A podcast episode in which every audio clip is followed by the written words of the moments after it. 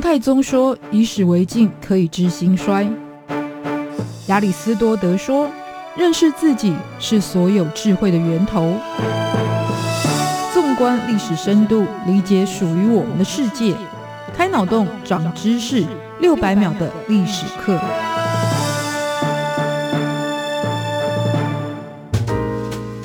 认识过去，才能够掌握未来。欢迎您收听这一集六百秒历史课，我是维珍。看历史剧非常有趣的部分，除了去认识到现代人非常好奇的属于古人的生活跟经历之外，那其实服装也往往很容易成为讨论的话题，尤其是在上流阶层当中，他们精致的华服跟装扮都是引人入胜的。那我们回看这一些像清朝遗留的人物画像，或者是电视剧里面的清宫场面，像是帝王后妃、王公权贵在穿上礼服的时候，还会。搭配上一串非常奇特的项链，这条项链就叫做潮珠。但你不只可以在电视剧里看到，今天来到台北故宫，还可以亲眼见到真正过去由皇帝所佩戴的朝珠。这就是属于清代的嘉庆皇帝所拥有的东珠朝珠。那朝珠除了用来装饰之外，其实还有分辨等级地位的作用，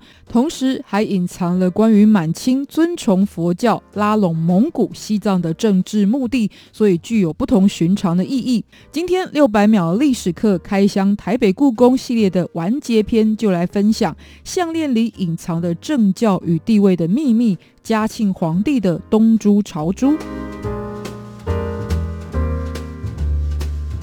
满清原始的信仰是萨满教，但因为西藏蒙古是以藏传佛教为主流，为了政治联盟的需求，所以清朝的皇室也开始信奉。那就藏传佛教的观念，清朝的皇帝是文殊菩萨在人间的化身，是护持佛法的转轮圣王。所以满清在建国之后，不但将班禅喇嘛跟达赖喇嘛尊为国师，而且还新建了许多属于藏传佛教的寺庙，甚至连许多的典章制度也都是根据佛教的教义来规定。其中的朝珠就是最好的代表之一。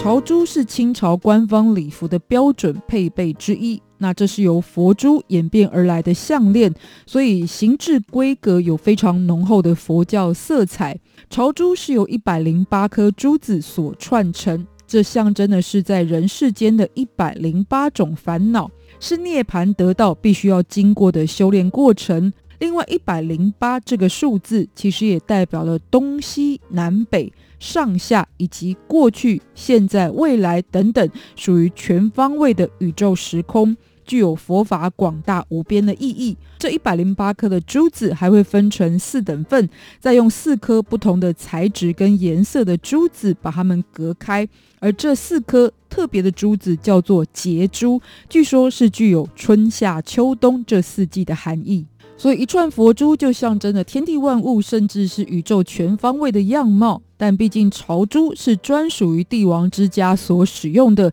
所以在细节上又更为讲究。刚刚提到了呢，四颗珠子叫做结珠，而在这最上面的结珠还会有一个别名叫做佛头。佛头会接出一条丝带，而丝带上会镶着一块宝石，这一块宝石也有自己的名称，叫做背云。佩戴朝珠的时候呢，背云是垂在背后的，所以才因此得名。而在丝带的最下方会坠着葫芦形状的珠宝，它的名称叫做大坠，或者称为佛嘴。而朝珠的两侧还另外会有三串小珠子，每串分别是有十颗，这叫做纪念，也就是你所知道的纪念碑的纪念这两个字。而一边会有一串，然后另外一边呢是有两串。男性的纪念呢是左边两串，右边一串；女性呢则是刚刚好相反过来。而这三串又代表了一个月有三十天的含义，同时还分为上旬、中旬跟下旬。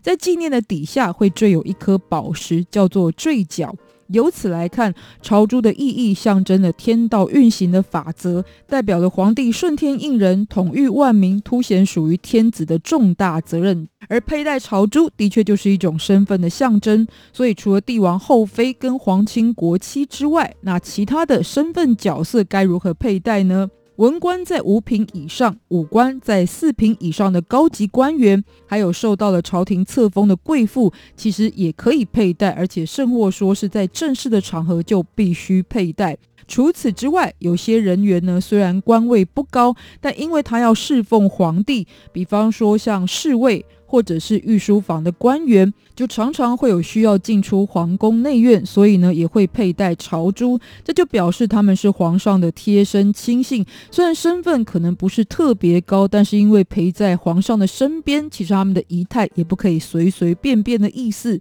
但什么时候才应该要戴朝珠呢？其实凡是遇到有大型的庆典。祭祀或者是其他正式的场合，需要按照自己的品级来穿礼服的时候，就必须要佩戴朝珠。而且根据身份地位的不同，那朝珠所使用的材质也会不一样。其中又是以东珠朝珠是最为珍贵，也是专属于皇室所御用的。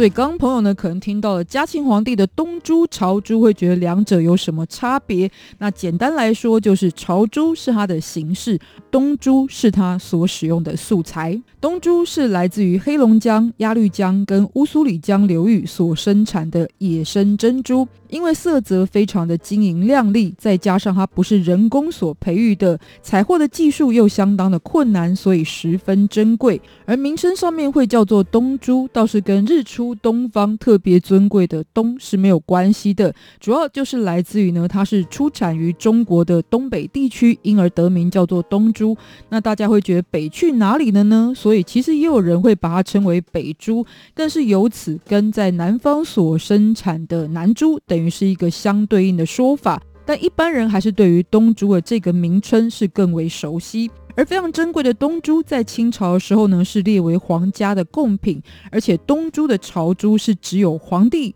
皇后跟太后才有资格来佩戴。而在台北故宫今天所收藏的东珠朝珠，就是嘉庆皇帝所使用。每一颗东珠非常的鲜明透亮，而且直径都只有一公分。像野生的珍珠呢，大小会各有不同，所以呢，在这么珍贵的东珠当中，又是找了大小最刚好的、最特别的一个组合哦，所以是非常难得。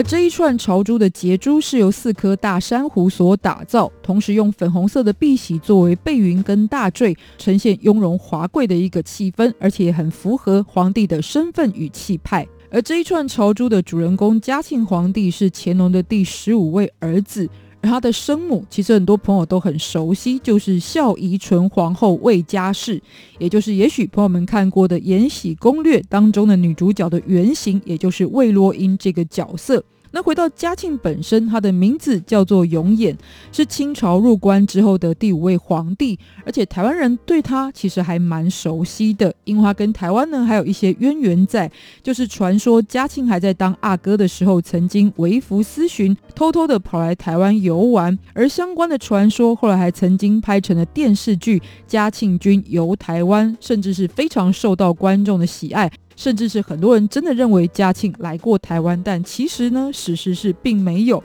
而另外一个跟嘉庆有关的故事呢，就是跟东珠有所连结了。由于东珠是皇室专用，就算是王公亲贵也不能拥有，所以当初嘉庆逮捕乾隆的宠臣和珅的时候，就在抄家时发现了他竟然私藏东珠，而且是比皇宫内府所收藏的还要大颗，品质也更加的珍贵。那即使和珅是富可敌国的一个贪污的财富，但这一条后来竟然成为了和珅死罪定谳的关键。点之一。